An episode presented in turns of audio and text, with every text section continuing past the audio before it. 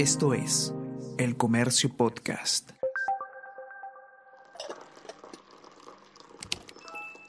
Hola, hola, ¿cómo están? Buenos días, espero que hayan amanecido bien. Está con ustedes Ariana Lira y hoy tenemos... Tenemos que hablar con Ariana Lira.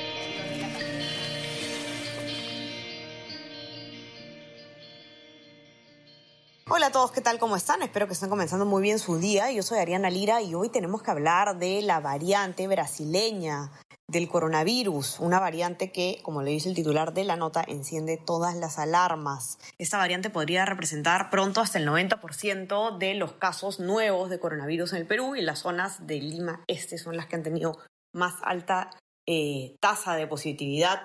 Eh, bueno, entonces vamos a conversar con Jorge Fallen. Hemos estado con él ayer también aquí en el comercio hablando sobre la segunda ola y vamos a ver de qué se trata este tema justamente de las de, de, la nueva variante, ¿no? Que es lo que está preocupando tanto porque además es una variante más contagiosa que las anteriores. ¿Qué tal, Jorge? ¿Cómo estás? Bienvenido. Buenos días, Ariana, a ti y a todas las personas que nos escuchan.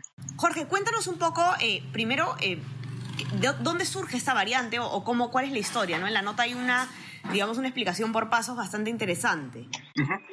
Bueno, eh, la, la, variante brasilera eh, a mediados de enero fue detectada en en, en, la ciudad de Manaus, en, en Brasil, y eh, ha, ten, ha, tenido, digamos, una eh, preponderancia en el incremento de contagios, eh, tanto en, en, el estado fronterizo de Amazonas como en, en, todo, el, en todo el país, ¿no? O sea, eh, en el Perú fue, en los primeros casos los detectó el MINSA el 4 de febrero, eh, en, en, en, Lima Metropolitana, en Loreto y en Huánuco. Y desde ese entonces eh, hasta el día de ayer ha tenido una, digamos, un protagonismo importante o viene adquiriendo mayor protagonismo en todo lo que son casos nuevos confirmados de COVID. ¿no?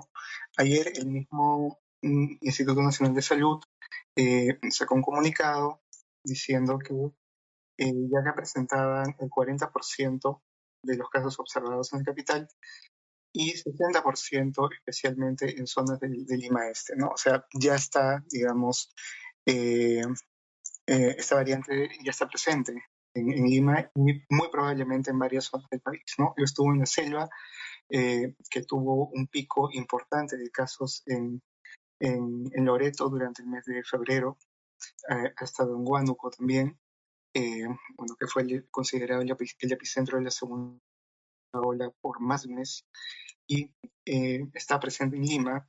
Y curiosamente, desde que fue detectada esta variante, la tasa de, digamos, el nivel de fallecimientos totales se ha mantenido en un nivel constante, en una cifra constante muy por encima de la primera ola. ¿no? En mes y medio no se ha podido bajar eh, el número de, de, víctimas mortales, como sí ha pasado en otras regiones que, digamos, no están tan en contacto con, con, con la selva. ¿no? Ahora, eh, ¿qué tan contagiosa es esta variante? Digamos, ¿por qué es más preocupante que, la, que, que las variantes que hemos tenido anteriormente en el país? Sí, bueno, hemos conversado con un especialista, con Pablo eh, Sukayama, que es investigador principal del Laboratorio de Genómica Microbiana de la Universidad Cayetano Heredia, y nos comenta que eh, hasta el momento, bueno, debido a que um, recién se ha confirmado eh, a mediados de enero, eh, existen pocos estudios que hablan o que analizan en detalle esta variante. Sin embargo, señala que puede ser o que es entre 1.5 y 2 veces más contagiosa que la, digamos, la versión original del virus, eh, pero aún no se ha demostrado que sea más letal, ¿no? Eh, a diferencia de la variante británica, que está eh, extendida por unos 90 países, esta variante de Manaus eh, está, está, presente en 25 países, ¿no? uno de los cuales es el Perú. Y eh, se, espera que en un, en un par de, meses aproximadamente ya eh, esté o represente un nivel de contagios por encima del 80 o 90%, ¿no? Sea, la variante predominante si es que no surge otra que pueda desplazarla, ¿no? Otra más contagiosa. ¿Y cómo, cómo se ha visto, digamos, en, en, en los distintos, eh, digamos, cómo, cómo afecta eh, o cómo va a afectar la curva de, de, contagios a nivel nacional en la presencia de esta variante, por ejemplo, es algo que tocas tú también en tu nota. Bueno, consultando con especialistas, eh, digamos que es muy probable que, porque aún no se ha estudiado con, con detenimiento, los, los análisis que se están haciendo son muy preliminares, incluso las cifras de contagios eh, que mide el mismo MINSA eh, no están reflejando toda la realidad. ¿no? Eh, lo más probable es que pueda aumentar esta curva y el investigador comenta que en varios, eh, es, si bien se ya lleva algunas semanas acá, ¿no? Está adquiriendo más protagonismo, pero eh, lo más probable es que, bueno, no se, no se tienen estudios todavía con, concluyentes, pero tiene que, tiene que realizarse una, una vigilancia eh, genómica, ¿no? Pero se ha podido observar, o hemos observado que por lo menos en el último mes se ha tenido, o el incremento de casos ha sido eh, muy pronunciado, ¿no? Eh, justo ayer conversábamos que los contagios eh, en todo el país aumentaron de un promedio de 5.000, un promedio semanal de 5.800 a 7.800, ¿no?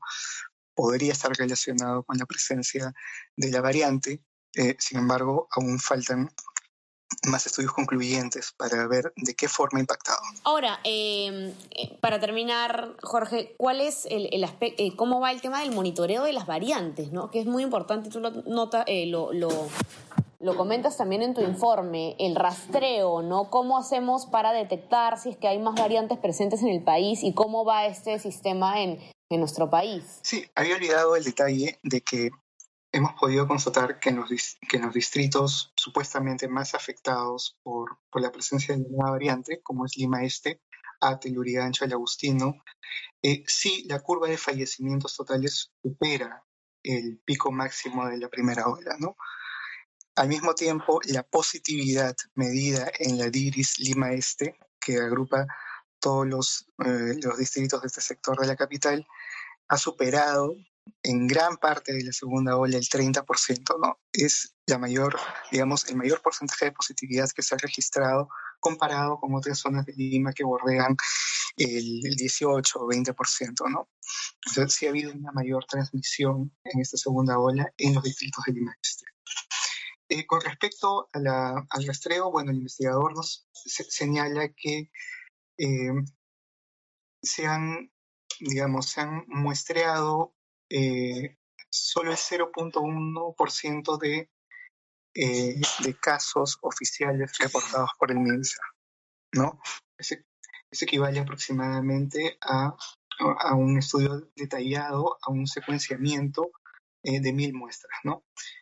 El porcentaje es mucho menor comparado con países eh, desarrollados, como se coloca en la nota en el Reino Unido. Esta proporción eh, está entre el 8 y 10% de los casos, ¿no? También nos detalla que si es que se invirtiera un poco más, se equipara eh, más los laboratorios, se brindara un mayor apoyo, el secuenciamiento podría ser de 600 muestras semanales, ¿no? Así es. Eh, muy, muy importante también el tema del monitoreo, tenemos que estar al tanto de eso y, bueno, ver cómo se desarrolla el, el, tema de la investigación en cuanto a esta nueva variante, ¿no? que si bien, como dice Jorge, es, más contagiosa, no se ha determinado aún que sea más letal, pero recordemos que eh, igual la cantidad de contagios de las personas que necesitan hospitalización eh, influye muchísimo en la capacidad hospitalaria que tenemos y por lo tanto en la reacción que tiene el país frente al virus. Así que hay que estar atentos a ver qué, eh, qué se desarrolla ahí. Para los que quieran leer la nota de Jorge completa con toda la información, ya saben que la pueden encontrar en nuestra web, elcomercio.p o en nuestra versión impresa los que tienen acceso. Eh, tenemos también toda la cobertura electoral eh, para ustedes y no se olviden de suscribirse a nuestras plataformas. Estamos en Spotify y en Apple Podcast y también en nuestro WhatsApp El Comercio Te Informa para que puedan recibir lo mejor de nuestro contenido a lo largo del día.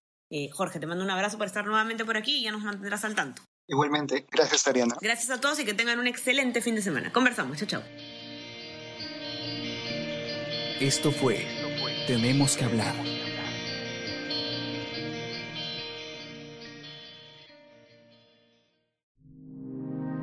El Comercio Podcast.